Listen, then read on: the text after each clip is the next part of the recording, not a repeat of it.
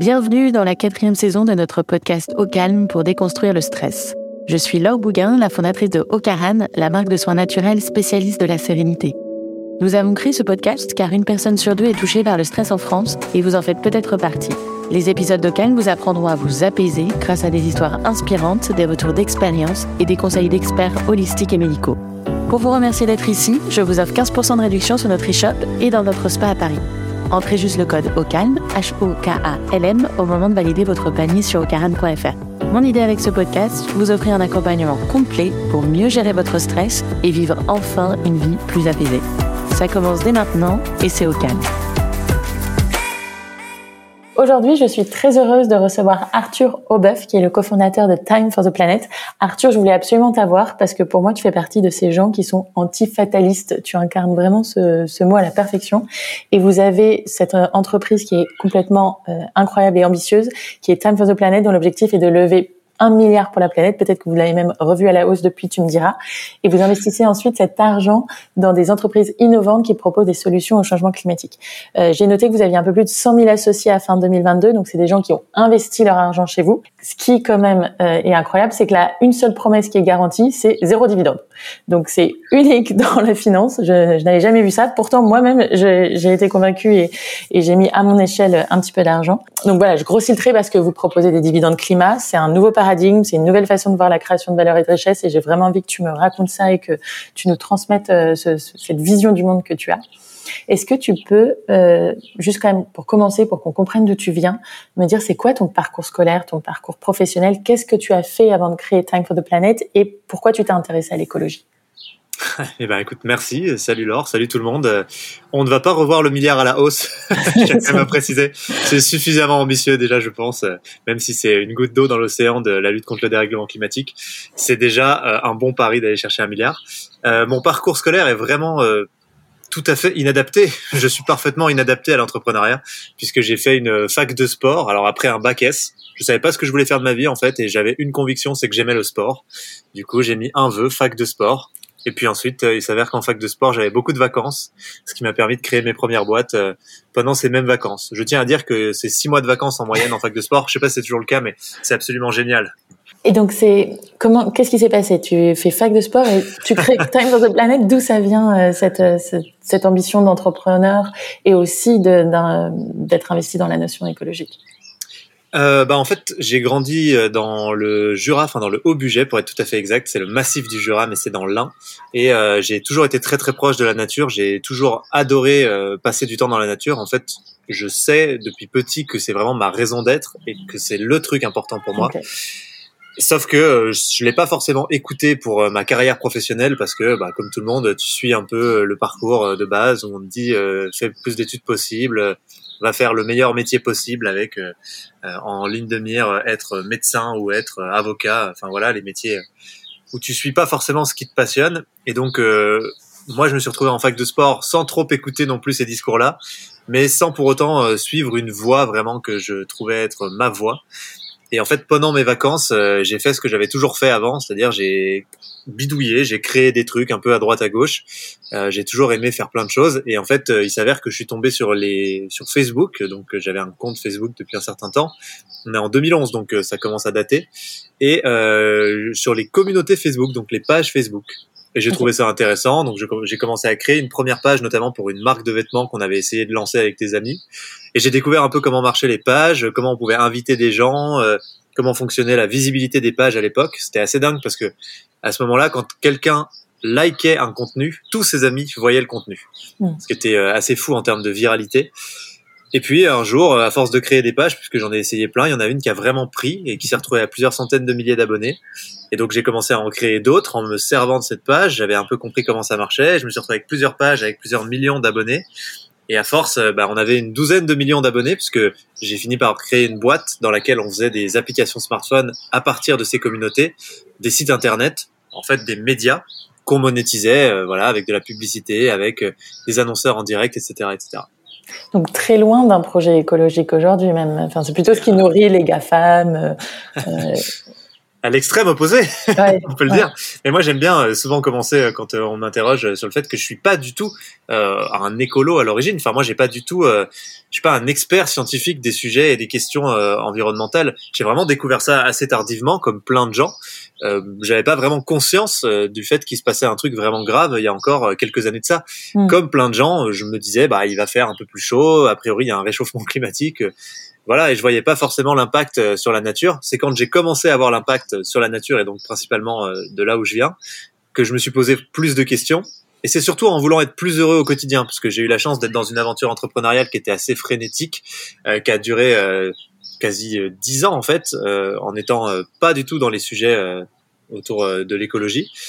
Et en fait, en faisant tout ça, en vivant tout ça, je sentais que ça répondait toujours pas à mes vraies questions et que ça remplaçait pas en fait, ça, ça comblait pas le vide, hein, comme disent euh, les sages.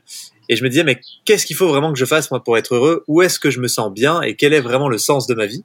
Et en me posant ces questions euh, qui sont vieilles comme le monde, bah, j'ai commencé à me dire qu'il fallait vraiment que je participe à préserver la nature, que c'était vraiment ça qui m'intéressait dans la vie, que je voulais euh, aller vers ça. Et d'ailleurs, quand j'étais petit, je voulais être paysagiste. du coup, j'ai renoué un peu avec certaines passions et certaines envies. Et je me suis dit, bah, qu'est-ce que je peux faire d'utile avec ce que j'ai appris, c'est-à-dire les communautés, l'entrepreneuriat, pour euh, me mettre au service euh, de ce qui fait vraiment sens pour moi, c'est-à-dire en fait euh, participer à préserver cette nature. Et en réfléchissant à tout ça, eh ben, je me suis rendu compte qu'il fallait que j'utilise les modèles d'entrepreneuriat, mais peut-être autrement. Je me suis posé beaucoup de questions sur la façon dont les modèles d'entrepreneuriat étaient penser aujourd'hui, en tout cas la, la, façon dont on les définit, et notamment dans le code civil, comme étant euh, des gens qui se mettent ensemble pour générer des profits qu'ils pourront distribuer ensuite à leurs actionnaires. Mmh. je, je comprends pas du tout quelle est cette définition de l'entreprise et comment on en est arrivé là. Mais tout ça pour dire qu'en se posant euh, toutes ces questions-là, euh, j'ai eu envie d'imaginer autre chose. Et c'est en faisant cette réflexion que j'ai rencontré mes cofondateurs qui étaient exactement dans la même démarche, qui réfléchissaient eux à un nouveau modèle d'entreprise depuis euh, dix ans. Euh, ils faisaient ça en parallèle de ce qu'ils avaient l'habitude de, développer à côté. Ils se posaient plein de questions euh, entre potes, donc c'est euh, plusieurs potes à l'origine de Lyon. Et en fait, nous, on s'était croisés dans nos parcours entrepreneuriaux. Et au moment où j'ai commencé à me poser ces questions, eux, ils se sont dit putain bon, ça fait dix ans qu'on qu'on phosphore, il faudrait peut-être quand même qu'on y aille. Et donc, bah, on s'est dit là, il y a un truc à faire ensemble. Et c'est comme ça qu'on a lancé Time en, en 2019, en fin 2019. Génial. Et quand tu parles d'entrepreneuriat, moi je vois de l'entrepreneuriat militant, activiste presque. Euh, ouais. En quoi le, les gouvernements aujourd'hui font défaut là-dessus et qu'est-ce que l'entrepreneuriat vient combler? Ouais, c'est une très bonne euh, remarque. Moi je pense que hum, on est toujours énervé contre nos politiques. On a toujours envie de les pendre le lendemain euh, après les avoir élus. Alors on a parfois des bonnes raisons de le faire. Hein. Ils sont pas toujours très sincères. Et... Mais je crois qu'il y a aussi un truc de fond, c'est qu'on pense que les politiques vont trouver des solutions euh, à nos problèmes et qui vont les amener, les construire, les pousser sur le vent de la scène. Et en fait, moi, j'ai un peu l'impression que ça n'arrivera pas. En fait, que ça, c'est une pensée magique. Euh, les politiques, de ce que j'en vois depuis que je suis né, depuis ma maigre expérience sur Terre, ce qu'ils font, c'est qu'ils structurent les initiatives de la société civile. Ils essaient de les encadrer et peut-être de les passer à l'échelle quand elles ont l'air euh, bien. Et donc je pense que euh, il faut pas trop attendre des politiques qui fassent émerger des solutions. Je pense qu'ils peuvent s'emparer des solutions, ils peuvent mettre en place des lois, un certain nombre de choses, mais comme tout ça, de toute façon, moi, je me sentais pas avoir la main dessus. Euh, la question, c'était qu'est-ce qu'on peut vraiment faire d'utile? Et peut-être que les politiques viendront nous aider. D'ailleurs, on a euh, des discussions actuellement avec euh, le gouvernement pour un gros investissement dans Time for the Planet. J'espère qu'ils vont réussir à, à, trouver la bonne case pour le faire. Mais il a fallu qu'on existe, il a fallu qu'on structure ce qu'on fait aujourd'hui. Et je crois que c'est ça euh, le vrai truc qu'il faut euh, aller chercher, c'est de se dire, je vais faire naître quelque chose. Et après, le but, c'est que potentiellement les pouvoirs publics puissent m'aider à le déployer à plus grande échelle. Okay. Et c'est ce que je trouve intéressant avec l'entrepreneuriat. Et juste pour faire un petit laïus là-dessus, mais si tu veux, aujourd'hui, euh, dans la crise écologique, il y a un vrai sujet, c'est que ça va prendre un temps fou. En fait, c'est un changement de nos modes de vie. C'est pas juste décarboner. Enfin, ça, mmh. décarboner. Si on fait juste décarboner, on va crever. ça va pas suffire. Il y a les neuf limites planétaires. Il y a plein d'autres choses. Et en fait, tout est, euh, c'est systémique. Il y a plein de choses en même temps. Et donc, ce qu'il faut réussir à faire, c'est changer fondamentalement notre façon d'habiter le monde, ce qui est complètement un autre challenge. Et ça, ça va demander des changements qui sont éducationnels, qui sont culturels et qui prennent du temps parce que ben on peut pas aller beaucoup plus vite que la capacité d'apprentissage de l'humanité et une culture ça se change pas en deux heures quoi, ni en deux ans, ni en dix ans, même avec des gros chocs systémiques. On le voit, même le Covid, ça fait un peu avancer les choses, mais ça suffit pas. Et donc qu'est-ce qu'on a comme moyen pour réussir à faire cette transition dans le temps imparti, qui est très court? On parle de, de quelques dizaines d'années. Ben, pour nous, il n'y a pas grand-chose. Il y a d'un côté les lois, mais donc ça veut dire qu'il faut réussir à devenir président de la République et encore, je suis pas certain que ça suffise parce qu'après eux ils sont englués dans euh, la géopolitique internationale, dans euh, l'administration, etc. Donc pas sûr que c'est la meilleure position pour faire des trucs, même si évidemment c'est puissant parce que on peut voter des lois, on peut faire voter des lois et ça peut changer quand même beaucoup de choses. Mais cette voie-là, elle nous semble compliquée. Et après, il y a une autre voie que moi je qualifie de la voie euh, design, c'est-à-dire faire en sorte que les gens deviennent écolos malgré eux entre guillemets, parce que on va transformer leur environnement de travail, leur environnement de vie. Si je donne juste un exemple avec euh, une innovation de Time for the Planet, parce que nous, on va sur ces innovations-là, qui sont des innovations de design, qui nous aident à transformer nos modes de vie et donc nos comportements pour décarboner massivement. Je peux parler de Cool Roof, eux, en fait, ils peignent des toits en blanc avec une peinture à base de coquilles d'huîtres qui dure 20 ans et qui renvoie 95% du rayonnement solaire. La force de ça, c'est que ça évite de réchauffer le bâtiment. Parce que quand un bâtiment a un toit plutôt de couleur sombre, il absorbe le rayonnement solaire et donc la température à l'intérieur du bâtiment, elle, elle, va beaucoup plus vite en, en montant. Si on peint le toit en blanc, c'est ce qu'ont fait les Grecs depuis longtemps, eh ben en fait on refroidit le bâtiment. En tout cas, on évite qu'il se réchauffe trop vite puisque le rayonnement solaire ne pénètre pas dans le bâtiment. Et avec Cool Roof, en été, la différence c'est une quinzaine de degrés dans un bâtiment. Donc c'est colossal. Et ce qui se passe, c'est que les ouvriers, les gens qui travaillent dans ce bâtiment, imaginons que c'est une grande usine, ils vont pas soudain devenir écolo et comprendre pourquoi il faut arrêter d'utiliser la clim parce que la clim ça utilise des gaz qui sont des milliers de fois plus nocifs pour le climat, etc. Ils ont pas compris tout ça. On n'a pas pris le temps de leur expliquer ça. Ils n'ont pas fait leur révolution euh, de prise de conscience mais ils arrêtent la clim parce qu'en fait il fait 15 degrés de moins. Et donc en manipulant leur environnement via le design, on arrive à les faire changer et on arrive à prendre un raccourci pour faire cette transition. Et en parallèle de ça, il faut aussi qu'ils comprennent tous ces sujets. Euh, et moi le premier d'ailleurs, j'ai encore plein de trucs à apprendre. Mais ce qui est intéressant, c'est que ça amène aussi euh, une transformation du point de vue économique, et donc on arrive à faire changer d'autres acteurs. Typiquement, euh, l'entrepreneur qui possède cette fameuse usine, lui, il voit que en mettant cette peinture là, il va faire des économies importantes d'électricité parce que la clim ça consomme une électricité de dingue et comme la peinture elle dure 20 ans, il se dit bah moi en fait l'équation économique elle est viable pour moi. Donc pareil, il n'est pas devenu écolo du jour au lendemain, mais il a un intérêt à faire ça. C'est pour ça que nous, on va chercher ce type-là d'innovation principalement. Super que tu m'aies parlé de Cool Roof parce que ça fait une très très bonne transition pour quand même Time for the Planet. Est-ce que tu peux m'expliquer le fonctionnement de Time for the Planet? Le fonctionnement de Time for the Planet. Alors Time, c'est assez simple. En fait, nous, euh, donc euh, ce dont on s'est aperçu, c'est que quand tu es un simple citoyen euh, qui est pas milliardaire ou qui n'est pas président, comme on l'a dit, tu peux pas faire grand chose quand même. Enfin, tu peux faire tous les petits gestes du quotidien. Tu peux t'acheter une trottinette, tu peux faire pipi sous la douche, comme on aime bien le dire. Mais une fois que tu as fait ça, tu vois bien que le problème, il est beaucoup plus large que ça et qu'il va falloir structurellement réussir à décarboner notre façon d'habiter le monde et notre façon de collaborer, de faire société, nos industries, nos économies. Et là, il y a un peu de taf. Et ça, c'est du taf qui passe nécessairement par le collectif. Parce qu'un individu seul n'a pas vraiment de pouvoir là-dessus. Et donc nous, frustrés d'être arrivés un peu aux limites de ce qu'on pouvait faire en tant qu'individu, euh, une fois qu'on avait mis en place un peu tous ces petits gestes, on s'est dit est-ce que on pourrait pas augmenter notre rayon d'action euh, en imaginant un modèle qui permettrait à n'importe qui de contribuer à quelque chose de plus grand que lui? C'est un peu l'histoire du petit colibri, sauf que au lieu d'avoir des petits colibris qui vont un à un porter une petite goutte sur l'incendie, on se dit comment est-ce qu'on peut construire un énorme récipient que tous les petits colibris vont remplir dans un lac et verser en même temps sur les flammes pour avoir encore plus d'impact. Et donc l'idée de Time for the Planet, c'était de se dire on va aller voir des scientifiques parce que euh, on ne sait pas quels sont les vrais leviers d'action sur euh, la systémique, donc euh, sur structurellement les émissions. Et on a eu la chance d'être reçu par plein de scientifiques comme Jean Jouzel, par exemple, qui est l'ex-vice-président du GIEC, euh, qui nous a euh, ensuite présenté d'autres euh, de ses copains, et qui nous ont à chaque fois dit la même chose. En fait, les deux leviers, on les connaît. C'est un, la sobriété, et deux, l'innovation. Mais pas l'innovation au sens technosolutionnisme, astéroïde mining, l'innovation dans le sens euh, faire moins en fait, trouver des solutions pour accélérer cette transition vers moins, moins de consommation, moins de gaz à effet de serre, moins de déchets, etc. Et là où l'aventure Time for the Planet commence, c'est qu'à chaque fois il nous raconte la même chose. En fait, toutes ces innovations dont on a besoin maintenant et urgemment, elles existent déjà. Le sujet, c'est pas d'attendre qu'une solution miracle, une technologie incroyable soit inventée.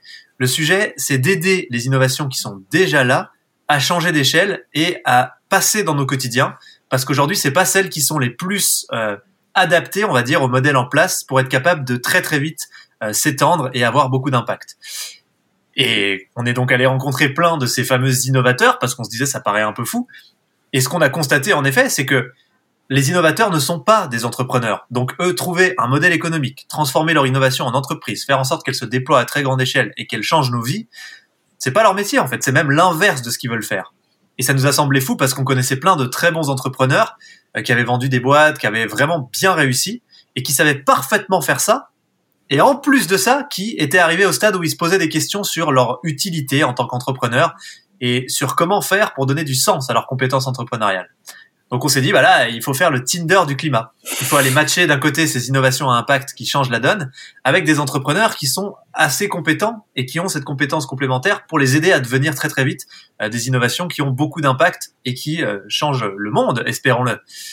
Et comme je l'ai dit, bah, l'idée c'était de se dire ça, il faut que on fasse en sorte que ça soit une multiplicité d'individus qui puissent le faire, cette connexion et le financement de cette connexion, parce que ça coûte de l'argent euh, de permettre à des innovations de se déployer et d'accélérer. Et c'est pour ça qu'on s'est structuré comme un mouvement, parce qu'on s'est dit, nous tout seuls avec nos petits bras, on pourra pas faire grand-chose. Mais par contre, si on est des milliers, des dizaines de milliers, demain des centaines de milliers de citoyens, alors là, on peut avoir de l'impact parce qu'on peut trouver les meilleures innovations partout dans le monde, on peut les sélectionner, on peut trouver les meilleurs entrepreneurs partout dans le monde, on peut les sélectionner, on peut euh, réunir beaucoup d'argent tous ensemble en cassant notre tirelire et euh, ça peut nous permettre de trouver des clients et euh, du business à ces innovations pour qu'elles puissent très vite prendre des places de leader. Et ça, aujourd'hui, on l'a démontré avec Time, donc c'est assez chouette. Mais tout ça, ça suffit pas. et c'était ce qu'on se disait souvent dans la, la réflexion parce qu'on avait déjà monté des boîtes et on savait à quel point c'est difficile de lancer une boîte. Et on s'est dit, il faut quand même qu'on prenne pas le risque de tuer ces innovations si on n'est pas capable, nous, Time for the Planet, de les déployer. Il faut qu'on mette en place un moyen de faire en sorte qu'elles puissent nous survivre et euh, réussir avec d'autres si d'autres sont meilleurs que nous, font les meilleurs choix, recrutent de meilleures personnes. C'est pour ça qu'on a créé le modèle de licence libre. En fait, on distribue gratuitement ces innovations partout dans le monde à qui le veut. Et ces innovations, quand quelqu'un récupère la licence, il a le droit de les commercialiser et de les développer gratos. Par contre, la licence, elle lui impose aussi des devoirs, et notamment le devoir de repartager ses propres améliorations avec l'ensemble des possédants de la licence, pour qu'on puisse faire une R&D à grande échelle et que tout le monde progresse en même temps, donc plus vite que si c'était juste des, gens tout seuls dans leur coin, et aussi le devoir de repartager son impact en tonnes de CO2 évité. Et donc ça, comme tu l'as sous-entendu tout à l'heure, c'est super important parce que chez Time for the Planet, on a choisi un modèle d'entreprise qui nous permet le plus possible d'éviter de retomber dans les travers des modèles d'entreprise actuels pour pouvoir privilégier l'impact. Et c'est notamment pour ça que la façon dont on rémunère les actionnaires, donc tous ces gens qui viennent investir de l'argent, donc n'importe qui hein, en fait à partir d'un euro, eh bien c'est avec des tonnes de CO2 évitées, donc le dividende climat. Et donc les gens en effet euh, signent pour ne jamais venir s'enrichir financièrement, mais pour venir s'enrichir en termes d'impact à chaque fois, ce que je me dis quand, quand je vois ce que vous avez mis en place, c'est vraiment quand même que vous vous substituez à des acteurs existants qui n'ont pas su à un moment prendre le rôle. Parce que aller financer des innovations de rupture dans l'intérêt général, c'est quand même le rôle des, des, centres de recherche en France. Aller euh, financer des entreprises innovantes à, à l'échelle, c'est le rôle des fonds d'investissement. Pourquoi eux, ils, ils vont pas chercher, alors que tout le monde dit qu'il veut travailler avec un du sens, euh, changer, changer les choses, et qu'en plus on dit que d'un point de vue économique, la transition écologique est extrêmement fructueuse. Euh, de même qu'il y a une transition vers le digital, il y a une transition vers l'écologie. Pourquoi eux, ils y vont pas? En fait, euh, tu as, raison de soulever ce point et euh, aujourd'hui, je pense qu'il n'y a, a, pas de fonds à impact. C'est faux. les fonds euh, ne font pas de l'impact. Ils font de la rentabilité si possible avec de l'impact. Euh, mais en fait, le problème, c'est que l'équation économique dans laquelle on place nos standards aujourd'hui, bah, malheureusement, dans la plupart des cas, elle est déjà euh, prédatrice et elle est déjà, euh, elle s'inclut déjà dans un modèle extractiviste qui est déraisonné. Mmh. Juste pour l'expliquer de façon très simple, mais bon, ça, ça permettra de donner au moins la tendance. On extrait 1,7 fois trop de ressources de la planète tous les ans. Donc, en gros, par rapport à ce que la planète est capable de régénérer, nous, on s'en fout, on, est en mode crédit. Euh, chaque année, on reprend un crédit à la banque. Moi, je connais aucun banquier qui accepterait ça. Mais aujourd'hui, on fait ça. Donc tous les ans, on reprend un crédit et on, extrait 1,7 fois trop de ressources. Ce qui veut dire que l'économie dans laquelle on vit aujourd'hui, c'est une économie qui produit le fait qu'on extrait 1,7 fois trop de ressources. Elle est directement corrélée aux ressources puisque l'économie, c'est les ressources. En fait, euh, notre économie, elle est liée au flux de ressources qu'on extrait et qu'on utilise. Donc ça veut dire que l'économie est 1,7 fois trop grosse. Déjà ça, bon voilà, c'est pas c'est pas très compliqué. Mais surtout, ça veut dire que tous les standards économiques qu'on a créés, de, nos standards de placement, de rentabilité, euh, quand on va prêter de l'argent, euh, voilà, la façon dont ça fonctionne, bah, c'est erroné en fait. Ça, ça, ne peut pas être soutenable. Donc le problème, c'est que quand on est un fonds classique qui doit répondre à des engagements, et aujourd'hui c'est quasiment, euh, c'est même des fois légal. On est obligé d'avoir du ROI, on est obligé de. Il y a plein de trucs. Nous, on a dû contourner plein de choses avec Time for the Planet. Euh, en fait, par essence, malheureusement, on s'inscrit dans un modèle qui n'est pas bon déjà. Et le sujet, c'est que à chaque fois, cette quête de la rentabilité, on le sait, elle nous ramène à faire des erreurs euh, en tant qu'humain. Parce qu'il y a toujours un moment où quand on commence à avoir beaucoup d'actionnaires, par exemple, et à gagner beaucoup d'argent, on est tenté si on en a la possibilité de se dire, bah en fait, euh, on va se verser du dividende et on va utiliser un peu plus le pognon pour s'enrichir parce qu'on a bien travaillé que pour aller avoir plus d'impact. Et c'est normal, le cerveau humain, il est fait comme ça. On a un biais et donc le sujet, c'est qu'il faut réussir aussi à nous auto-hacker et c'est pas simple pour dire non, nous, notre indicateur de performance, c'est l'impact. Cette boîte, sa raison d'être, c'est l'impact pour de vrai. Et donc, quand on génère de l'argent additionnel, c'est pas pour nous enrichir, c'est d'abord pour notre impact et c'est mm. au service de notre impact. Et ça, nous, c'est un choix qu'on a fait qui est un peu radical entre guillemets puisqu'on a on n'a pas pris de nuance, mais parce qu'on pense que c'est difficile aujourd'hui d'amener la nuance euh, vu le fonctionnement du cerveau humain. Et donc nous, on fait ce choix, mais qui est un choix ultra handicapant. Enfin, tu vois, tu disais, euh, euh, on remplace les acteurs, etc. Enfin, on n'est rien du tout. On est une micro goutte d'eau et aujourd'hui, c'est on tape dans un mur à main nue toute la journée parce que le monde entier n'est pas structuré pour pouvoir être soutenable. Et donc, légalement, mais aussi pour plein d'autres raisons, c'est très difficile pour des investisseurs institutionnels ou pour euh, le monde économique en fait de venir rejoindre quelque chose comme Time for the Planet. Déjà, ça leur paraît euh, pas viable parce que euh, ils vont pas s'enrichir financièrement. Et donc ça aujourd'hui, c'est devenu, c'est plus possible de pas s'enrichir financièrement. Ça paraît juste impossible dans le monde économique. Dans le monde normal, tout le monde a toujours la raison. Quand on va au musée, bah, on dépense de l'argent pour aller au musée et puis on est content d'avoir dépensé son argent. On en a perdu, mais on a gagné quelque chose d'autre en face. un mec qui va acheter une baguette à la boulangerie il le fait pas pour que la baguette augmente sa cote euh, d'ici le lendemain dans l'espoir de la vendre plus cher. Il y va parce qu'il a envie de manger une baguette. Mais dans le monde économique, ça marche plus comme ça. Dans le monde économique, tout doit être euh, fait et pensé pour transformer un euro en deux euros à minima. Et derrière, si ça a un peu d'impact, si ça fait des trucs un peu mieux, bon bah tant mieux. Le problème, c'est que c'est pas prendre le problème dans le bon sens et on ne va pas sortir de la galère dans laquelle on se trouve si on raisonne comme ça. Et c'est un vrai sujet. Enfin, aujourd'hui, typiquement, un investisseur, c'est un peu provocateur ce que je dis, mais j'y crois. Dans, la, dans le monde dans lequel on vit aujourd'hui, si on veut vraiment revenir vers un monde soutenable, l'investisseur, il devrait dire, je vais perdre mon argent, mm. je vais faire moins 10% de rentabilité, et j'accepte ce moins 10% de rentabilité parce que ce que je vais obtenir en face, ça me semble important. Comme le mec qui va au musée, qui se dit, dépenser 20 balles pour acquérir de la culture, c'est important. Donc cette culture, elle vaut ça. Et en fait, il faut qu'on sorte de ça parce que de cette logique inverse, c'est-à-dire de toujours se dire quand je mets de l'argent, c'est d'abord pour gagner de l'argent, parce qu'en fait, on n'est plus du tout capable de manager les ressources de la planète et on n'est pas du tout en bon père de famille. Moi, je dis parfois, c'est un peu comme si on te posait sur une île déserte avec euh, 10 personnes, on te dit on va remplir le frigo une fois par mois, seulement une fois par mois, et que tu avais des types, ils arrivaient et ils éclataient le frigo le premier jour sans réfléchir. Personne ferait ça dans la vraie vie. Mais aujourd'hui, on a structuré notre monde économique comme ça. Et j'ai l'impression que l'une des raisons pour lesquelles on a du mal à aller sur l'impact, c'est qu'on a du mal à le mesurer. Quand tu prends les dynamiques de croissance de PIB, on vient mesurer, c'est du quantitatif, de l'argent. Alors que quand tu, on pourrait très bien intégrer dans la notion de création de valeur l'impact environnemental, mais il est extrêmement dur à mesurer. Comment toi, avec les dividendes euh, climat, tu, tu mesures l'impact? Il n'est pas si dur que ça à mesurer au regard de ce qu'on a déjà réussi à mesurer. Le PIB, c'est un infime bordel. Il faut, il faut, il quand même pas oublier un infâme bordel même. Il euh, faut pas oublier à quel point le PIB est récent. C'est tout récent le PIB. Ça a une grosse centaine d'années. Euh, c'est, c'est que dalle. En fait, on ne savait pas mesurer la santé d'une économie. En fait, c'est juste un indicateur de l'agitation économique d'un pays, le PIB. Euh, mais c'est c'est un truc de dingue hein, de calculer le PIB. Enfin, c'est, monstrueux. Donc, si on arrive à calculer ça, euh, il y a quand même pas grand-chose qu'on peut pas réussir à calculer aujourd'hui.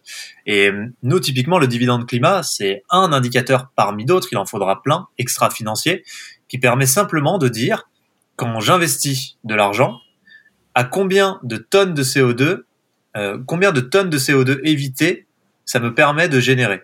Et donc c'est aussi simple qu'un dividende financier, puisque tous les ans on me retourne la quantité de CO2 euh, non émise ou captée grâce à mon argent, qui est typiquement placé chez Time for the Planet. Et euh, la force du dividende climat, c'est que c'est un objet extra-financier qui est certifié aujourd'hui, donc qui rentre dans les standards internationaux et qu'on peut rajouter à la suite de son bilan euh, comptable, donc euh, comme quelque chose d'extra financier.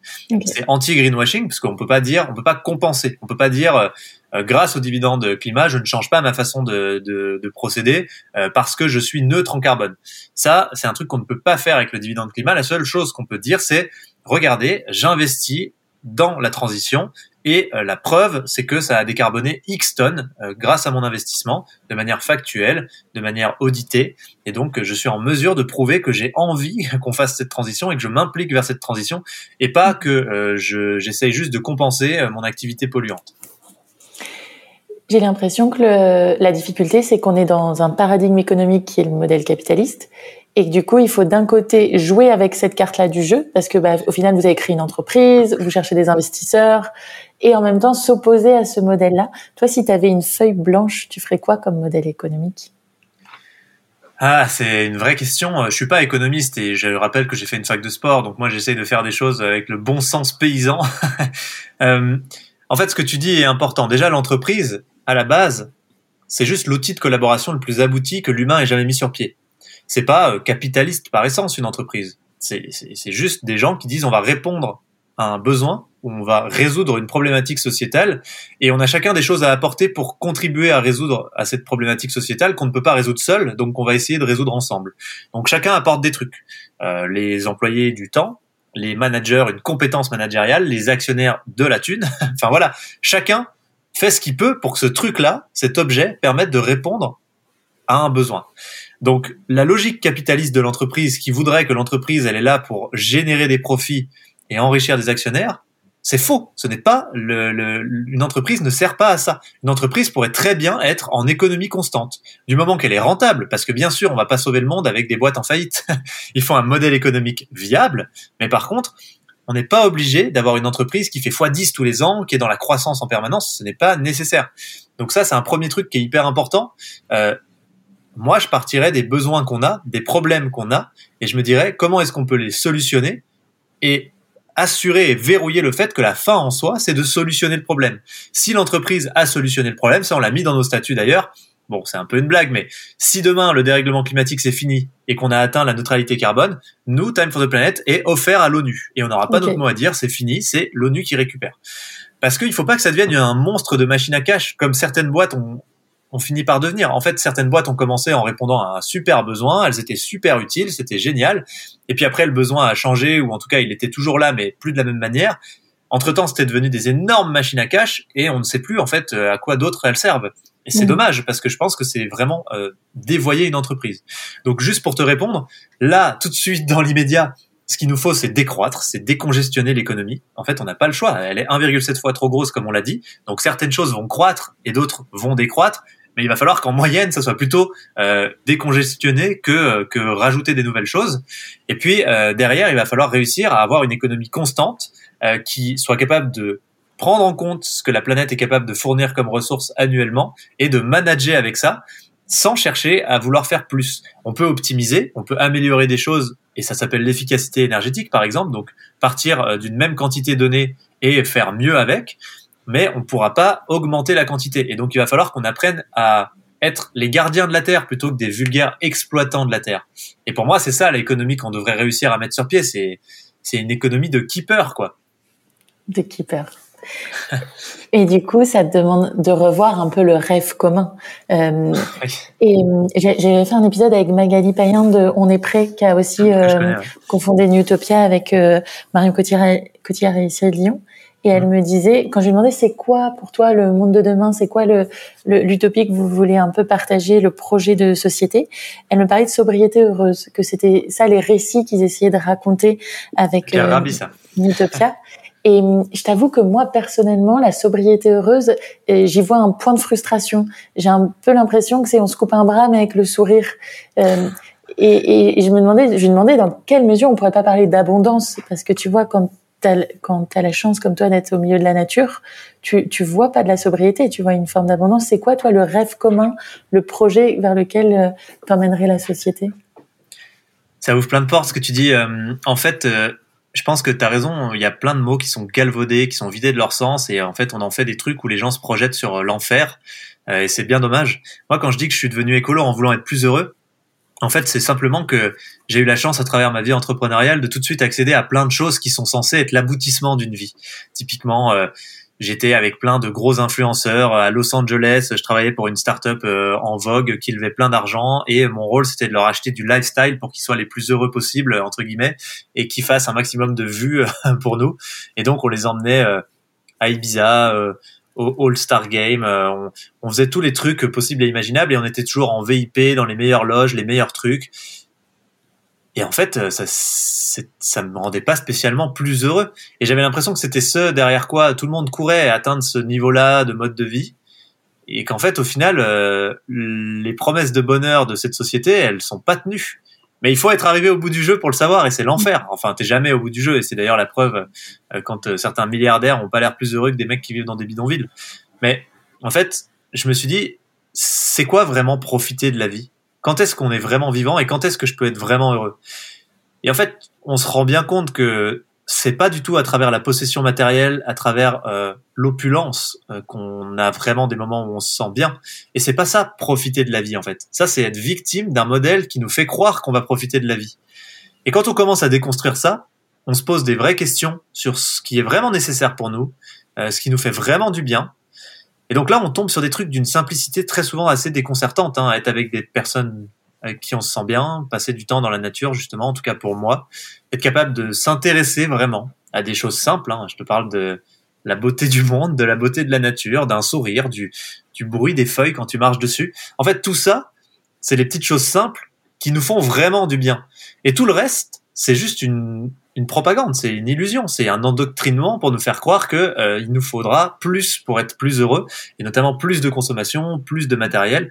Et en fait, quand tu commences à vraiment travailler cette déconstruction, bah, tu deviens écolo parce qu'en fait, euh, t'as plus besoin de grand chose. Tu te détaches vraiment de la société de l'hyperconsommation, du toujours plus, euh, et t'as même pas besoin de, tout ce qu'on nous vend pour euh, acquérir du statut social, tous ces trucs qui sont primitifs pour le coup et qui sont difficiles à éviter.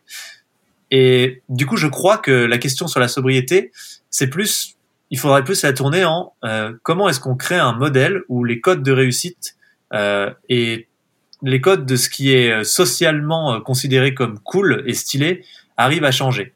Et je pense que pour faire ça, la seule chose qui peut potentiellement rentrer en compétition et peut-être gagner avec des milliards et des milliards d'euros dans la publicité en permanence avec euh, mm. des outils qui sont capables de hacker nos cerveaux, de vraiment de nous hacker parce qu'on se connaît tellement bien qu'on sait s'auto-hacker et donc maintenant celui qui a des milliards d'euros en pub, il arrive à nous créer des besoins. Je pense que la seule chose capable de vaincre ça, c'est le besoin de sens en fait. C'est le besoin de se sentir vraiment heureux.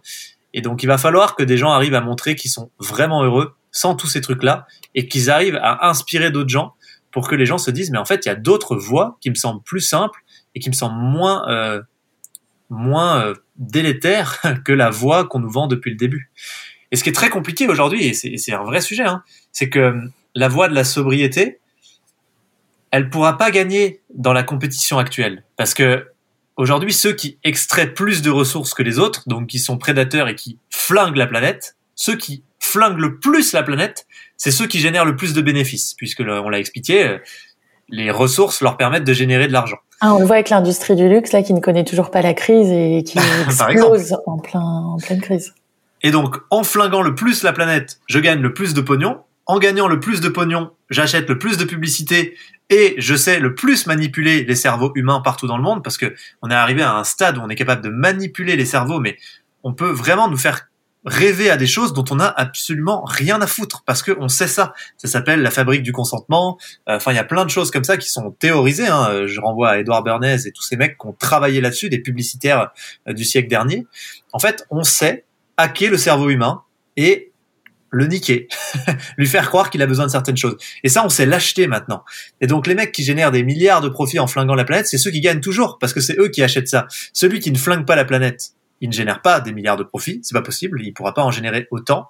et donc il n'est pas capable d'être compétitif aujourd'hui pour aller euh, prouver que ce que lui fait, c'est plus sexy. Donc la seule chance qu'on a euh, de réussir, c'est la raison. et il y a un moment où heureusement, elle, vient de dans notre camp, puisque pour moi, c'est ça l'opportunité de, de ce qu'on est en train de traverser et des différentes crises qui sont en train de s'installer c'est qu'on voit que ce modèle de société ne tient pas ses promesses. La santé mentale s'effondre, la santé tout court s'effondre, puisque ça y est, la, santé dans le monde, l'espérance de vie baisse. Ce qui est la première, c'est une première hein, depuis euh, l'existence de l'humain sur Terre. Euh, et puis il y a plein d'autres trucs, évidemment, il y a la crise écologique, mais il y a la crise du sens, comme on en parlait, la grande démission aux États-Unis et aussi l'épidémie de flemme, comme ils disent. Mmh. Enfin, en fait, ce modèle-là, il saoule les gens. Et on voit qu'il y a plein de trucs où ça va pas. Et on court derrière un truc en espérant qu'on puisse l'avoir, et au final, on l'a pas. Donc tout le monde est en train de se dire, mais bordel, en fait, est-ce qu'on a besoin de tout ça? Et moi, je crois que c'est ça notre seule chance de réussir. C'est pour ça qu'il y a plein de gens, moi le premier, hein, qui sont issus de ce monde-là, qui ont vécu dans ce monde-là, qui se disent, mais en fait, ce truc-là ne m'a pas rendu heureux. Donc où est-ce que je trouve euh, quelque chose qui répond à la promesse de bonheur? Ben, C'est pas là. Et je crois que c'est vraiment euh, ce qui va le plus pouvoir peut-être nous sortir de la merde, c'est que les gens euh, qui auront envie d'être mieux dans leur vie vont se poser les bonnes questions, vont avoir envie de ralentir typiquement, et en fait, on arrive à faire de la sobriété à la fin. C'était une longue démonstration. Non, mais je, voulais d'ailleurs te demander, j'ai vu une étude qui disait que 40% des jeunes aujourd'hui veulent être influenceurs. Tu vois, avant ils disaient je veux être médecin, je veux être euh, euh, pompier, euh, peu importe. Et toi, du coup, tu as été toi-même influenceur? Tu as avec la gestion de tes pages, des vidéos que tu faisais. Euh, et tu disais juste avant que bah, tu avais eu cette espèce de, de, folie un peu à Los Angeles avec ces startups où, où tu es, as fréquenté ce monde et tu t'es rendu compte que tu n'étais pas heureux. Euh, sans jugement de valeur vraiment, mais qu'est-ce que tu, est-ce que tu comprends qu'ils aient ce rêve, euh, ces jeunes, d'être influenceurs et qu'est-ce que tu voudrais leur partager et leur dire de toi, ton Je le comprends. Je le comprends à 1000% parce que déjà, ça veut tout et rien dire, influenceur en vrai. Enfin, quelqu'un qui est passionné euh, qui a envie de s'intéresser à sa passion et peut-être de la partager euh, autour de lui, très rapidement, ça peut devenir un influenceur. Et en fait, je trouve ça sain, tu vois, je trouve ça très cool. Peut-être que le problème de l'étude dont tu me parles, c'est qu'ils ont envie d'être influenceurs, euh, de faire une télé-réalité, d'avoir 500 000 abonnés et de gagner de l'argent en, mettant en avant des produits. Et au-delà de ça, c'est avant, si je voulais être médecin, c'est parce que je voulais sauver des gens. Si je veux être influenceur, c'est que je veux influencer. Mais sur quoi? Pourquoi? En effet, si c'est une passion à transmettre, mais si c'est juste je veux avoir de la notoriété, euh, cette, cette, quête du sens, on peut se demander euh, ouais, où est-ce qu'elle va nous mener, quoi. Ouais, ouais, tout à fait. Ben, en fait, je pense que c'est une, c'est une euh, conséquence du fait que les modèles dont on vient de parler ne tiennent pas leurs promesses. C'est qu'on se dit putain, mais où est-ce qu'il y a une voie de sortie cool, quoi Parce que tout le reste, ça me semble pas être la voie de, du bonheur.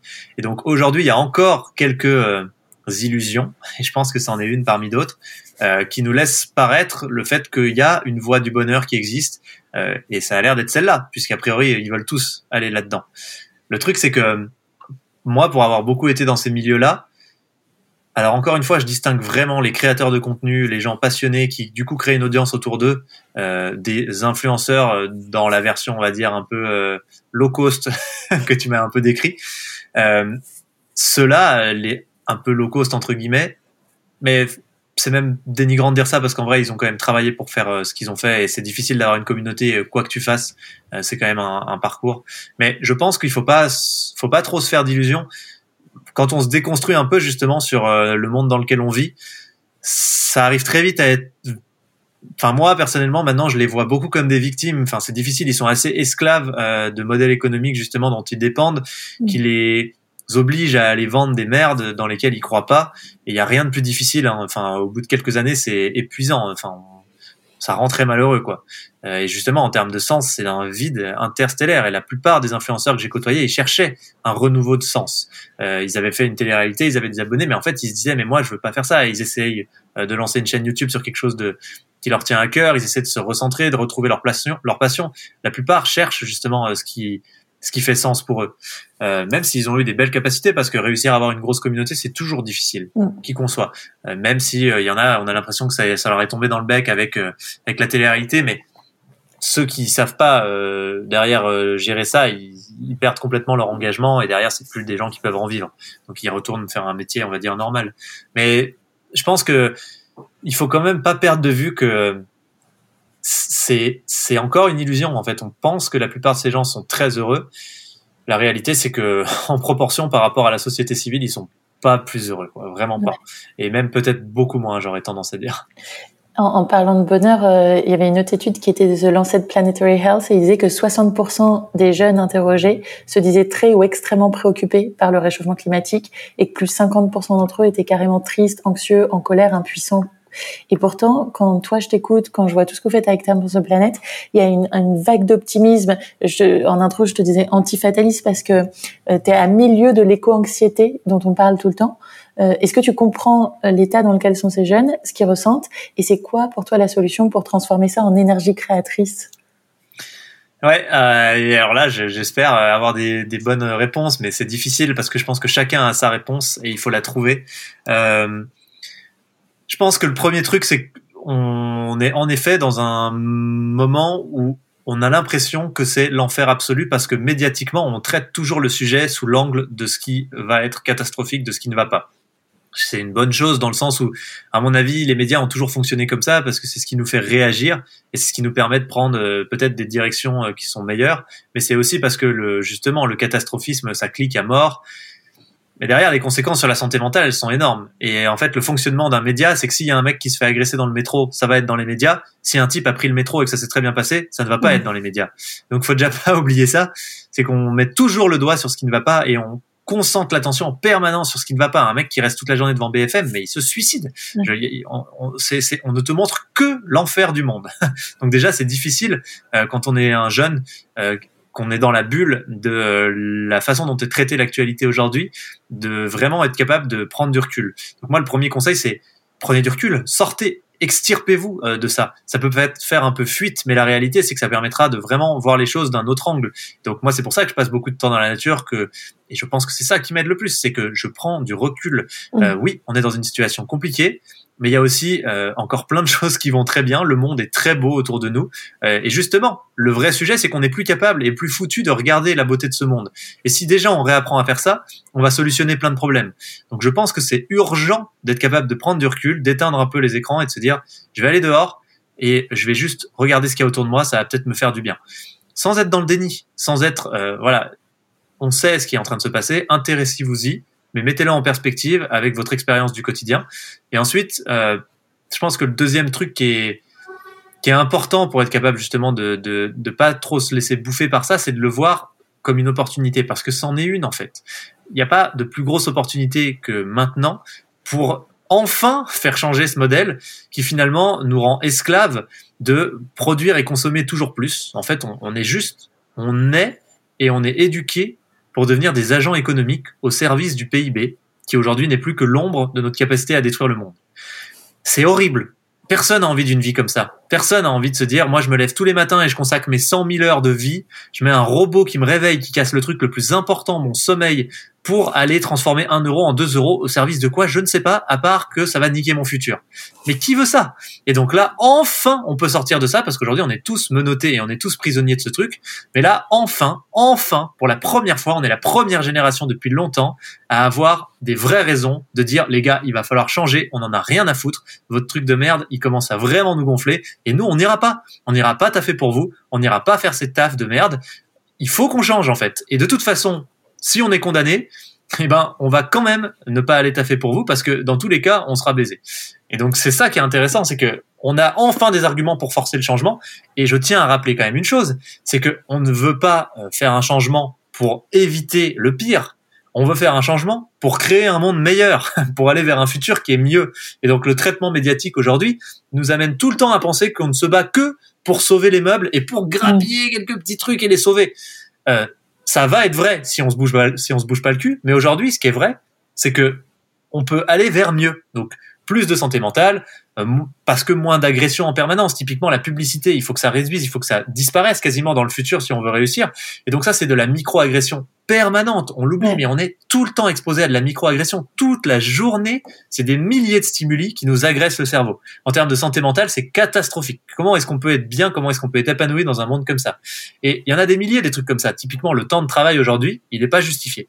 On travaille trop, par rapport à ce qu'on a vraiment besoin de produire pour pouvoir faire subsister l'espèce humaine dans des conditions qui sont bonnes et qui sont décentes. Mais on travaille trop parce qu'on génère des milliards qui sont accumulés sur des comptes que personne ne peut toucher juste parce que notre économie, elle est restée bloquée sur ce 1 euro doit devenir 2 euros. Ça, par exemple, ça n'a pas de sens. Donc, le monde de demain, il faut qu'on travaille moins. Parce qu'en fait, il y a moins besoin. Et donc, on se donne plus de temps pour d'autres choses qui sont importantes pour notre santé mentale à nouveau et pour notre santé tout court. C'est-à-dire être capable de profiter de nos amis, avoir des relations saines, prendre du recul, se poser des questions sur le monde. Si on a euh, cette euh, chance d'être soi-disant l'espèce la plus intelligente de la planète, ce que je remets quand même en question souvent, euh, bah, c'est aussi une responsabilité d'être capable de prendre du recul et de voir comment est-ce qu'on manage euh, justement sur euh, une planète qui est finie euh, avec des ressources finies. Et aujourd'hui, on se pose même plus ces questions. On est juste des robots et on va tous les mm. matins faire notre travail de robot. Je pense que faut vraiment que chacun comprenne que là, c'est la renaissance, c'est la seconde renaissance. On se bat pour la renaissance. On se bat pas pour sauver les meubles. Merci. Ça fait du bien de l'entendre. Euh, Espérons qu'on y arrive. ouais, ça t'arrive quand même d'avoir un peu d'anxiété parfois euh, liée à l'environnement. Qu'est-ce que tu fais dans ces cas-là? Je suis qu'un pauvre humain. Hein. euh, bah écoute, je vais marcher dans la nature. Ça, calme direct. C'est en fait mon anxiété, je l'ai quand je vais couper de la nature, quand euh, je vais être trop longtemps dans une ville entre des murs de béton où justement tout ne me ramène qu'à l'argent, qu'à consommer, qu'à porter les fringues les plus chères, les plus stylées pour pouvoir dans cet environnement où finalement il y a que des humains euh, sortir du lot. Mais dès que je sors de ça et que je vais dans la nature, en fait j'en ai rien à foutre. Tout est gratuit. Euh, c'est pas les sangliers qui vont être intéressés euh, au fait que je porte du Gucci. et en fait euh, tout va bien quoi.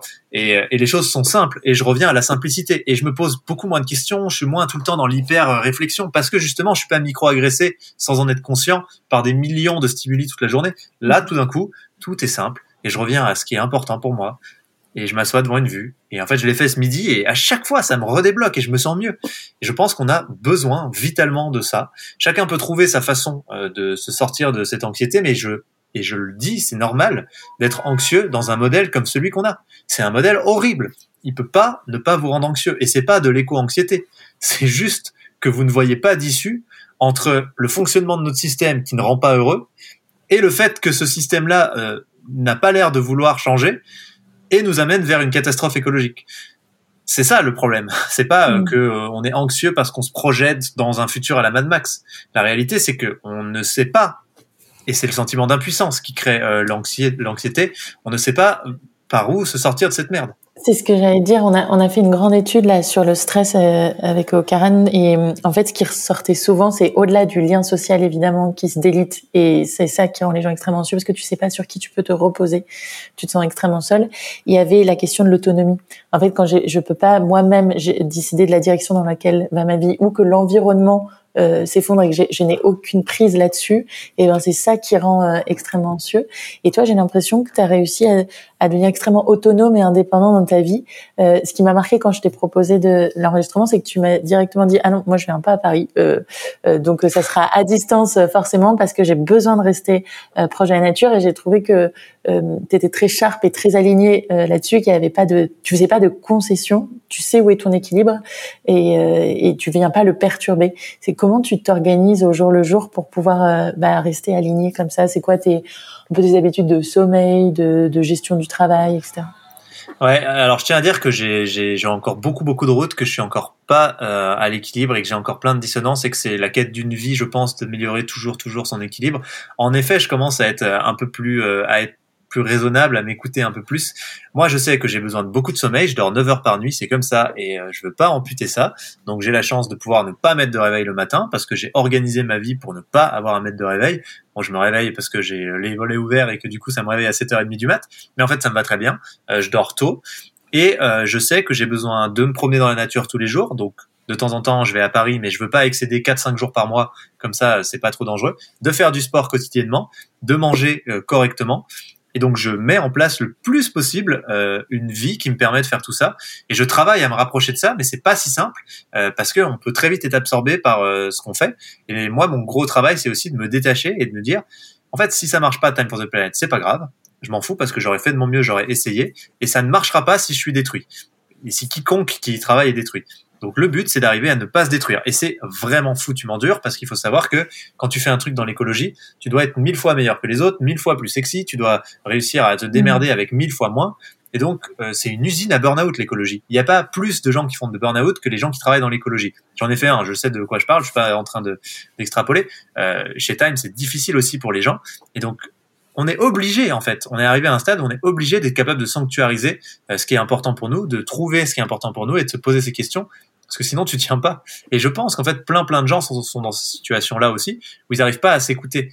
Et la seule façon de réussir, c'est euh, en effet d'être carré, de dire ça, j'en ai besoin, je ne peux pas faire l'impasse dessus et je dois me démerder, quelle que soit euh, la suite pour moi, pour organiser ma vie afin de respecter ça. Si c'est démissionner, si c'est changer de métier, si c'est changer de trajectoire, il faut le faire, parce qu'en fait, ça sera la bonne décision. Et ça, demande un peu de courage, mais c'est tellement, tellement nécessaire que je vois pas comment on peut l'éviter, quoi. Pourquoi le milieu de l'écologie crée particulièrement des burn-out Plus que, je sais pas, peut-être le milieu militant euh, féministe ou, ah, ou, la santé ah. ou ce genre de... Alors c'est vrai, je l'ai pas comparé avec euh, d'autres milieux comme ça. Euh, tu as raison de le préciser parce que ça c'est carrément une généralité que j'ai fait. Euh, dans le sens où moi je suis dedans, donc je vois que c'est plus important que dans les mondes où j'ai été avant, c'est-à-dire d'autres milieux qui sont pourtant assez intenses comme la Startup Nation ou d'autres milieux que je vois autour de moi. Je pense qu'il qui crée euh, des burn-out plus que la moyenne parce que justement on a moins de moyens et on pourra jamais en avoir autant que les autres entreprises plus prédatrices comme on l'a expliqué avant. Euh, parce que c'est pas trop reconnu aujourd'hui socialement. Enfin clairement c'est pas reconnu. Tu t'impliques tu te défonces pour le bien commun et euh, on te dit ah t'es le guignol de service tu fais chier tout le monde. C'est quand même difficile je pense pour la plupart des gens. Et parce que euh, parce que la tâche est énorme en fait et que tu ne vois pas le bout du truc euh, contrairement à plein d'autres métiers où tu vois à peu près où tu peux aller, ce que tu peux accomplir avec ton entreprise et même tu peux t'inscrire dans un projet plus large que ton entreprise qui te semble faisable et réaliste. Là, on est face à un truc, on n'a aucune idée de si on va réussir. Typiquement, le féminisme, je pense que c'est affreusement lourd et affreusement difficile comme combat, mais que on est capable d'avoir en tête le fait qu'un jour, putain, elle, elle sera là, cette égalité homme-femme. C'est possible. Le fait qu'on arrive à se sortir le cul des ronces à côté des règlements climatiques, il n'y a aucun indicateur qui nous dit que ça peut arriver. Et on n'a pas beaucoup de temps en plus. Donc, euh, je pense que c'est, c'est d'autant plus complexe, quoi. Et est-ce que tu te sens parfois un peu scruté, regardé à la loupe par les autres militants? Parce que je trouve que le, problème dans ces milieux-là, c'est que si t'es pas parfait, si tu fais pas tout bien, t'as pas le droit de parler, t'as pas le droit de conseiller. Ouais, alors ça c'est très vrai. Il y a même beaucoup de gens dans ce milieu-là qui sont assez suffisants et je trouve ça affreux. Et donc moi j'ai aucun problème à, à, à, dire très haut et fort que je suis absolument pas parfait et que je suis très content de pas être parfait parce que c'est ce qui me permet aussi de de, de, de, comprendre mieux les enjeux et de rester connecté à la réalité des choses. Euh, personne ne peut être parfait dans un monde qui n'a pas fait sa mutation. Donc les gens qui mmh. défendent cette pureté militante absolue sont des menteurs. En fait, ils mentent et ils ne servent pas la cause, ils la desservent, je pense. Donc c'est important de se poser les bonnes questions et de se dire euh, en fait, il y a combien de temps de ça euh, moi-même, je n'étais pas en chemin? Parce que, en fait, si tu regardes, il y a plein de gens qui n'étaient pas en chemin il y a pas si longtemps que ça et qui aujourd'hui vont te défendre la pureté militante absolue. Euh, ça n'encouragera pas les autres à venir. Personne n'a envie de participer à une cause où tout le monde se tire dessus et où tout le monde est dépressif. je ne connais personne qui veut faire ça. C'est du suicide. Donc euh, la seule chance qu'on a, c'est de dire toute intention sincère, ne serait-ce que de s'intéresser au sujet, ben, elle doit être encouragée. On doit tendre la main à n'importe qui qui manifeste l'envie au moins de mieux comprendre. Parce que sinon, on va faire de l'entre-soi qui n'avancera pas. On va euh, se buter entre nous et ça ne servira à rien. Mais je suis d'accord. Hein, moi, toute la journée, euh, j'ai, enfin, j'en ai tout le temps des mecs qui euh, qui veulent pas. Euh, euh, non, c'est même pas qu'ils veulent pas nous soutenir, mais c'est juste que ils considèrent que c'est pas bien ce qu'on fait. Mmh. Mais je peux aussi comprendre parce qu'il y a un climat tellement compliqué de manipulation, parfois politique, de tendance au greenwashing, de, de, gens qui sont pas sincères et qui essayent de gagner du temps justement euh, pour rester dans le rien ne change, que ça rend tout le monde méfiant. Mais je crois qu'on va perdre si on, si on tombe dans cette méfiance et qu'il faut qu'on s'encourage les uns les autres. Tant pis, s'il y en a qui sont pas sincères, en fait, on perdra pas plus de temps. Mais je pense que c'est vraiment, vraiment nécessaire, en effet, d'être capable de dire, euh, sortons des discours euh, culpabilisants et moralisateurs, parce qu'ils font pas avancer la cause. Ça fait 50 ans que c'est comme ça ça ne marche pas. Ça ne marche pas. Il faut que les gens aient envie que ce soit désirable. Le cerveau humain, il fonctionne comme ça. Euh, on ne va pas vers un truc qui a l'air chiant. C'est, c'est, on est comme ça. On va vers un truc qui a l'air mieux. Et c'est, je trouve, la force de Time for the Planet, c'est cette mobilisation que vous arrivez à mettre en place et la construction de communauté. Moi, je, j'avais été frappée par votre campagne d'affichage. Euh, c'était pisser dans la douche ne suffira pas ou sous la douche. Ouais. sous la douche ne suffira pas. Et, et au début, je me disais ça doit être une start-up, tu vois. Enfin, je j'avais pas l'impression que ça serait une, une initiative presque associative euh, écologique. Et derrière, quand j'avais vu l'explosion sur LinkedIn de tous les gens avec euh, Associate Time for the Planet, etc., je me disais mais c'est quoi ce truc?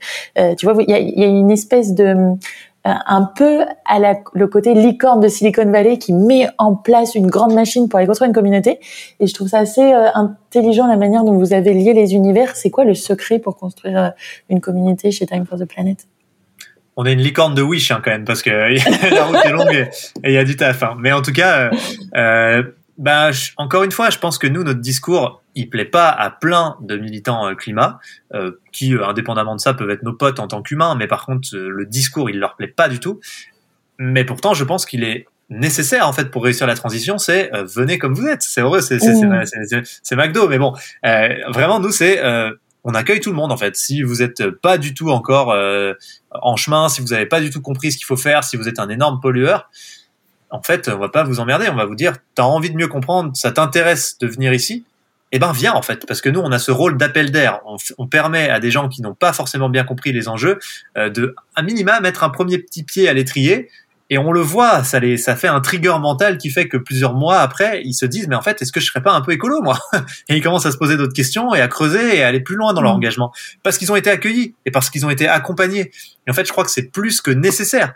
T'imagines si tu vas chez le médecin et que le mec il dit ah rentrez pas euh, démon vous êtes vous êtes dégueulasse vous êtes malade euh, mais ça, personne enfin je veux dire ça, ça ne fonctionnerait pas notre système de santé s'effondrerait ce qu'il faut c'est quelqu'un qui te tende la main et qui dise on va euh, chercher avec vous comment vous pouvez vous guérir et en fait je pense que euh, sur les sujets climat aujourd'hui, c'est vraiment le médecin qui ne laisse pas rentrer un patient, quoi.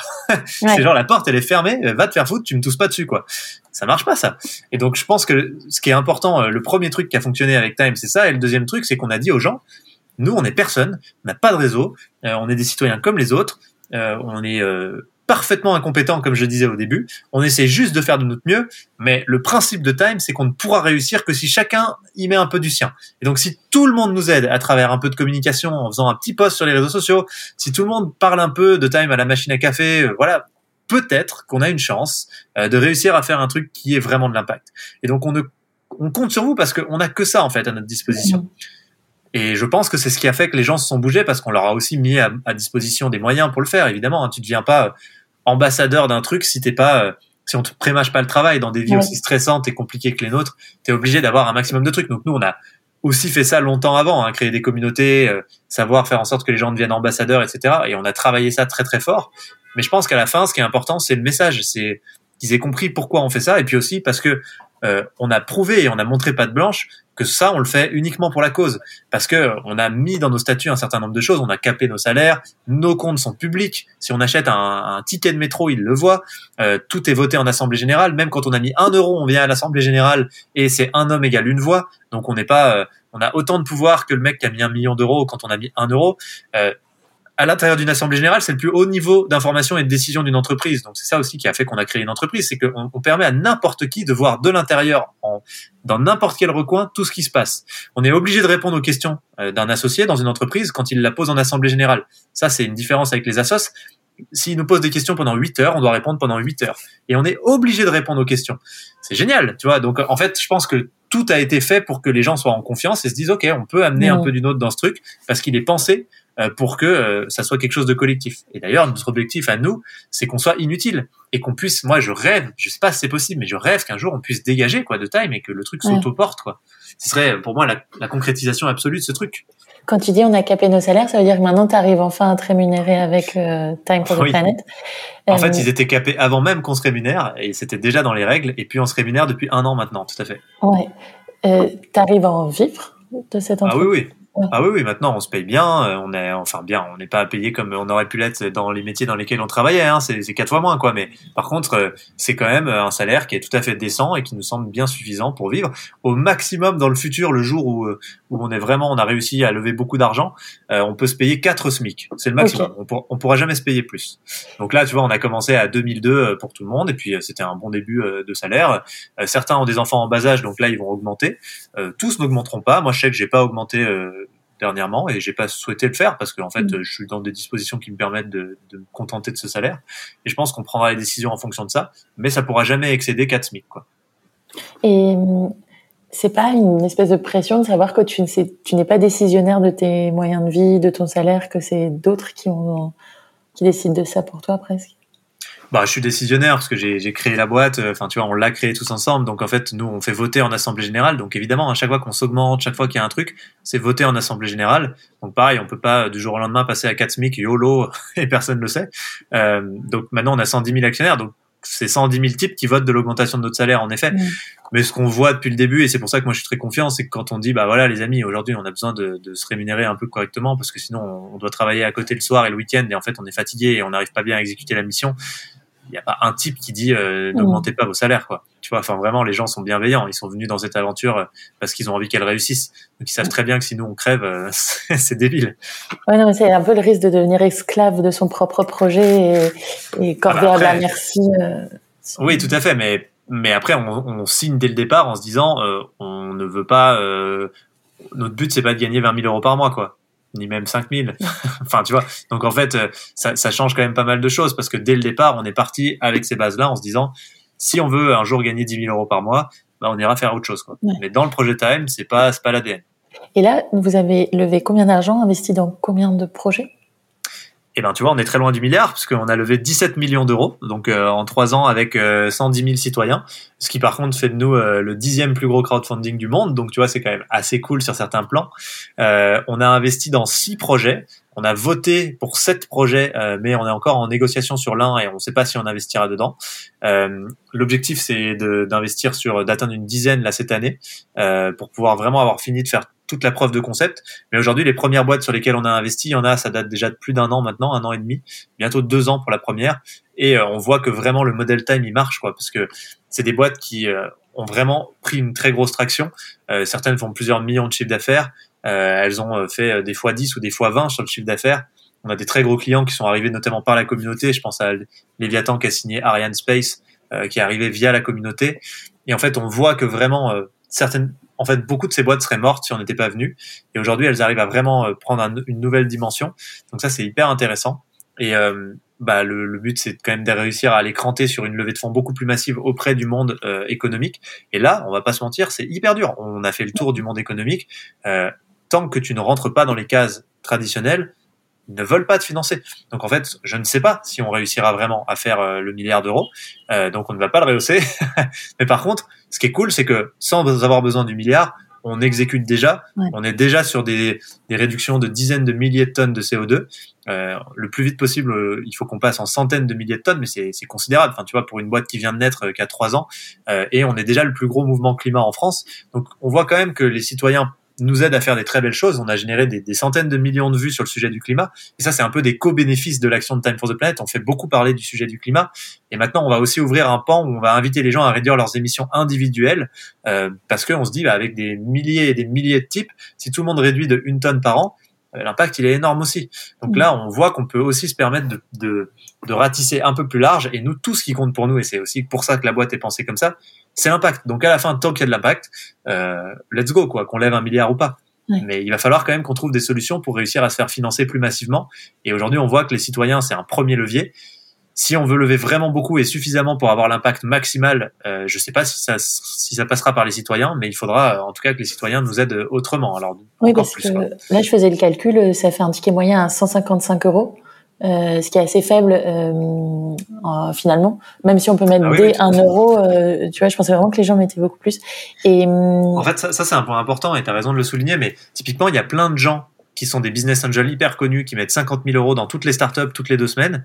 Et chez Time, ils ont mis 100 balles. Et ils disent c'est génialissime Time, mais parce que ça ne rentre pas dans les schémas qu'on a l'habitude d'avoir depuis qu'on est né, les schémas mentaux qui te disent euh, tu fais un pari mais tu as une chance de t'enrichir. Ce qui fait que les mecs mettent 50 000 à droite à gauche ou que quelqu'un met 1000 ou 2000 ou 5000 euh, de manière compulsive, c'est qu'il se dit peut-être qu'un jour ça, ça me permettra de gagner 100 000 euros et euh, ça va me sortir du truc. En réalité, l'impact de leur argent et ses chances, elles sont beaucoup, beaucoup, beaucoup plus faibles, mais simplement l'option de pouvoir t'enrichir un jour avec, ça fait que tu y vas de manière compulsive. Et donc, c'est euh, le fonctionnement du cerveau casino. Mmh.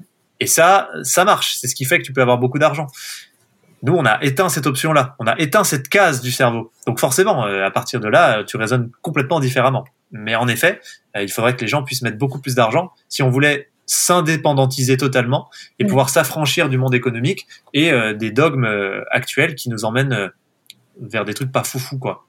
je ne sais pas si ça aidera les gens qui, qui nous écoutent, mais pour à titre d'exemple, moi j'ai mis 1000 euros avec la réflexion suivante, c'était de dire il faut que ça ait suffisamment d'impact pour que ça me coûte un tout petit peu, que je sois là genre ah ça m'a un tout petit peu fait mal au porte-monnaie quand même de faire ça parce que l'environnement c'est important pour moi, mais euh, pas au point d'avoir un impact sur mon lifestyle. Euh, donc mettre 10 000 euros, ça aurait clairement eu un énorme impact sur mes économies et donc ça aurait été trop engageant. Mais mettre 100 euros, c'était pas suffisamment engageant pour que j'ai l'impression vraiment de faire quelque chose d'utile. Euh, et c'est peut-être là-dessus euh, qu'il faut travailler, c'est sur dire. En fait, je trouve ça cool de se dire dès 1 euro, tu peux être associé. Mais en même temps, qu'est-ce que ça a généré comme vraie démarche citoyenne de mettre un euro?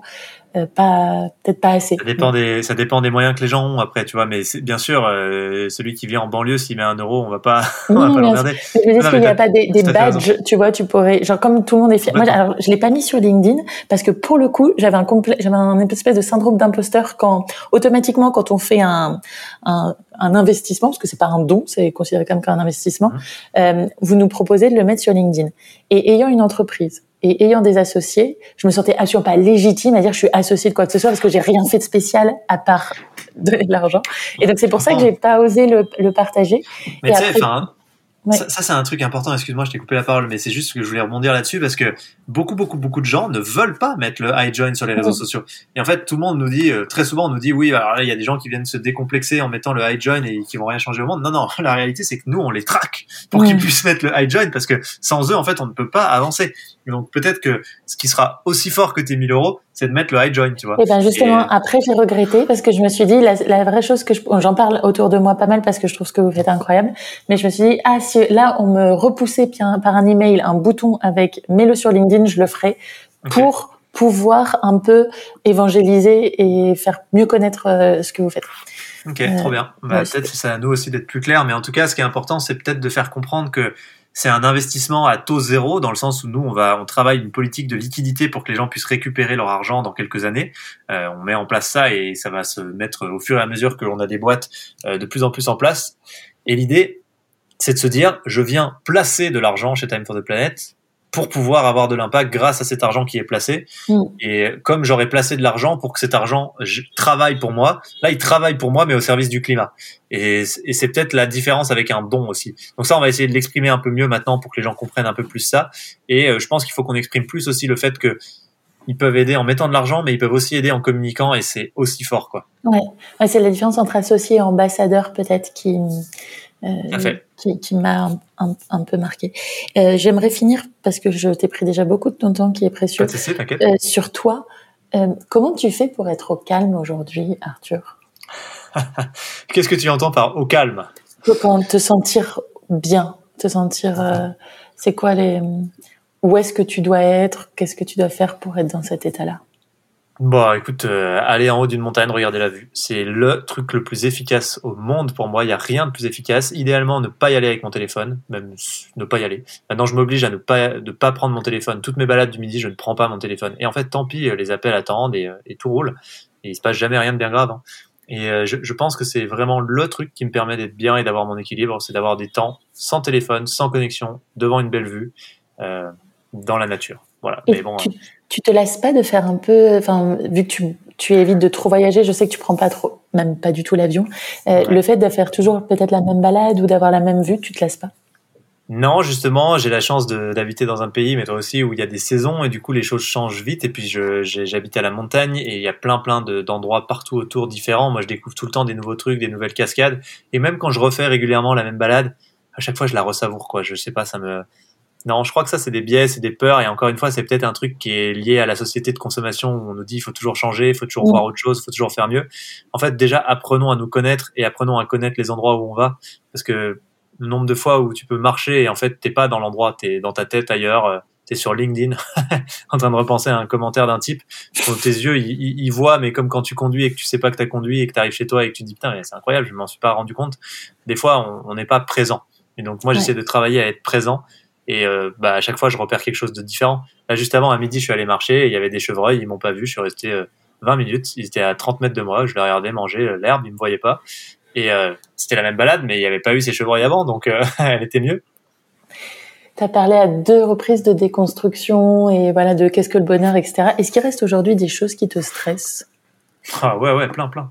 Euh, en fait moi ce qui est difficile avec moi c'est que hum, je suis un peu un évitant en termes d'émotions parce que comme je suis un peu hyperactif, euh, hyper bavard dans ma jeunesse, on m'a pas mal castré parce que j'étais tout le temps en train de vouloir parler, tout le temps vouloir faire un truc. Et du coup, ce que ça produit, c'est que tu deviens, euh, c'est les fameux, les quatre, les quatre, je sais plus comment s'appelle, les quatre trucs de l'attachement. Euh, T'as un profil qui est plutôt évitant et donc les blessures de l'âme, les quatre blessures de l'âme. Je sais plus comment ça s'appelle, mais en gros, moi je sais parce que je me suis assez introspecté que je ne conscientise pas forcément mes émotions.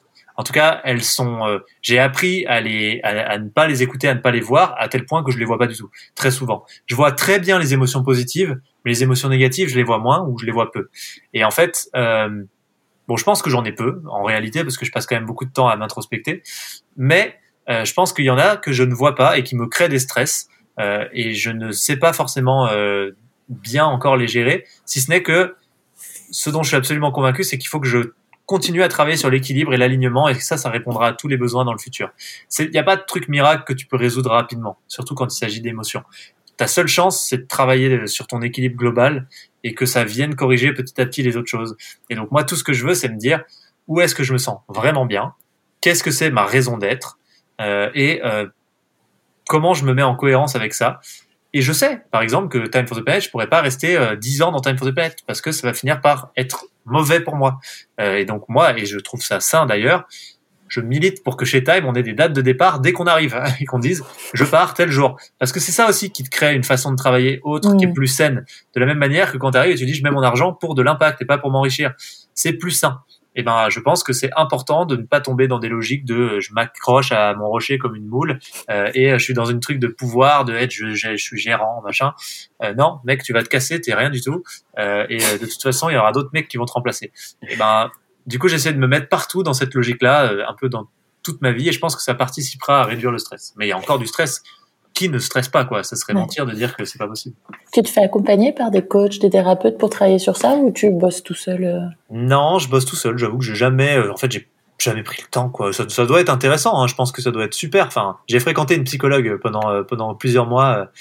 du coup, fréquenté, tu vois, pas pas pour la consulter, et du coup, ben, j'ai aussi vu euh, l'aspect euh, psychologue, euh, mais d'une autre manière, et c'était intéressant. J'avais une employée aussi qui était, qui avait fait des études de psychologie et qui finalement est devenue psychologue, et qui a fait un passage dans une de mes startups avant. Et donc j'ai souvent côtoyé des psychologues, mais dans d'autres logiques. Mm. Et euh, je sais pas, ça m'a peut-être soit donné des clés, mais ça m'a pas spécialement donné envie d'aller consulter. Même si j'invite tout le monde à le faire, parce que je pense qu'aujourd'hui la santé mentale c'est euh, c'est juste prioritaire en fait. C'est comme votre santé tout court. Et euh, tout le monde a un abonnement à la salle de sport, enfin beaucoup de monde, mais personne a un abonnement chez le psy. Je pense mm. qu'il n'y a pas de problème à faire ça. Enfin moi j'ai aucun sujet. J'ai plein plein de potes qui vont voir des psys et je pense qu'ils ont mille fois raison. Et moi si un jour je sens que j'ai besoin, j'irai voir un psy sans aucune honte ou gêne quoi. Enfin il faut vraiment sortir de ça aussi. Ça c'est vraiment le Moyen Âge quoi. De pas être capable de se dire ma santé mentale il faut que je l'entraîne et il faut que j'aille voir des gens pour ça. C'est juste que moi, euh, je, pour l'instant, je l'ai pas fait, mais je le ferai probablement. Quoi. Et qu'est-ce qui t'inspire aujourd'hui? Comment tu apprends? Comment tu évolues? J'écoute des podcasts de gens méga inspirants. Il y en a tellement, quoi. En ce moment, j'écoute beaucoup de Frédéric Lenoir. Je le trouve tellement, tellement, tellement stylé. En fait, j'écoute les millions de gens qui sont trop inspirants euh, autour de nous et, et, ça me fait beaucoup de bien. Et je lis aussi des livres. Je lisais plus beaucoup avant parce que je prenais pas le temps et que j'étais en mode Startup Nation à courir dans tous les sens. Et maintenant que je je sais à quel point c'est important de ralentir. Je reprends le temps de lire des livres et c'est trop bien, quoi. Enfin, ça me coupe, ça me fait d'autres choses. Donc ouais, c'est important. Merci Arthur. Si les gens qui nous écoutent veulent rejoindre Time for the Planet, comment ils font? Ils vont sur join-time.com et puis du coup, ils ont juste à, investir euh, en deux minutes, euh, remplir un petit formulaire et puis c'est parti. Ils sont euh, copropriétaires, associés de ce grand mouvement aux côtés de 111 000 personnes, je crois maintenant, pour nous aider à tabasser du gaz à effet de serre parce qu'il va falloir qu'on le fasse. Génial. Bah, je vais mettre le lien en description. Honnêtement, for the Planet, pour moi, c'est une aventure fascinante, collective, positive, contributive et qui va dans le sens de l'histoire. Donc j'espère que tout le monde sera convaincu et participera à ça. Merci infiniment Arthur pour ton temps et du coup je te souhaite une belle balade. Et merci d'avoir fait ton rôle d'associé en me donnant la parole à ton micro puisque ça vaut largement plus que 1000 euros. Merci beaucoup et à bientôt. C'est la fin de cet épisode, j'espère qu'il vous a plu et qu'il vous aura offert quelques clés pour une vie plus apaisée. Moi, mon astuce anti-stress, c'est le chanvre et le CBD, une plante que nous étudions et transformons depuis 2015 et dont les bénéfices sont prouvés scientifiquement. Pour tester nos soins ou nos expériences dans notre centre à Paris, comme le massage anti-burnout ou la bulle de flottaison, je vous offre 15% de réduction avec le code OCALM, H-O-K-A-L-M sur ocaran.fr. Si cet épisode vous a plu, n'hésitez pas à le partager autour de vous et à nous laisser un commentaire et des petites étoiles. Merci pour votre écoute, c'était Ocalm et à la semaine prochaine pour un nouvel épisode.